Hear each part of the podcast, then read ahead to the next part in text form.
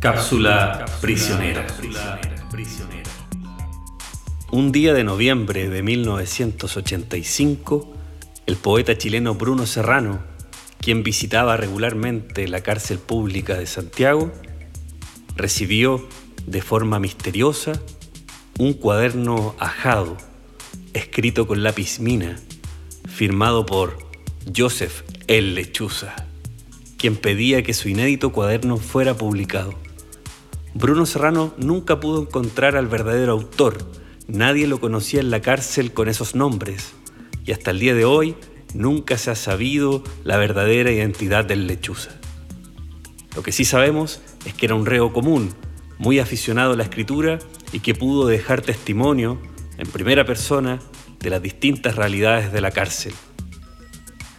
El 2019, luego de 34 años, este diario del lechuza fue publicado por la editorial valdiviana Fértil Provincia, creada por el propio Bruno Serrano y la poeta Gedi Navarro. La publicación de este libro no puede pasar desapercibida. Pues bien, abramos este diario y leamos una parte de la introducción escrita por el propio Lechuza. Desde la calle, el exterior, ese afuera que no veo desde hace 15 años, se puede observar como soldaditos de bronce a 10 o más celadores con uniformes verdes. Se ven pequeñitos caminando por un estrello pasillo sobre las murallas, vigilando con sus armas, noches de vigilia, días enteros de guardia con sus mentes ensombrecidas de rencor, listos para proceder en caso de cualquier mala maniobra nuestra. Ellos nos odian porque por culpa nuestra también están encarcelados.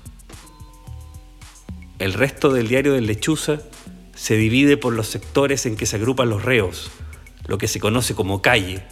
Ahí va narrando la realidad de cada grupo, separados entre exuniformados, violadores, esquizofrénicos, travestis, presos políticos, evangélicos, etc.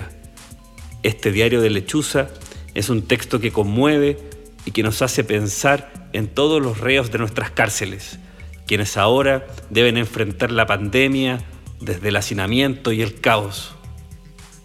Solo cabe añadir una reflexión final del lechuza. Con este pequeño libro, mi intención no ha sido motivada por la venganza, ni por molestar a nuestros simpáticos guardianes o compañeros delincuentes Solo quiero en parte dar una pequeña señal de SOS para que usted, señor lector, o a quien tenga alguna vez este libro en sus manos, conozca nuestra vida y con su generosidad nos venga a ver de vez en cuando. Quizás ya necesito ver parientes o amigos.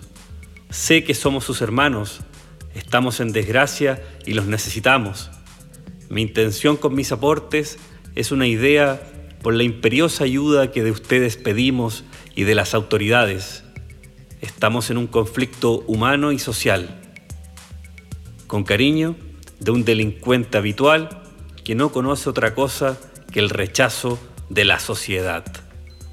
Atentamente, Joseph, el lechuza.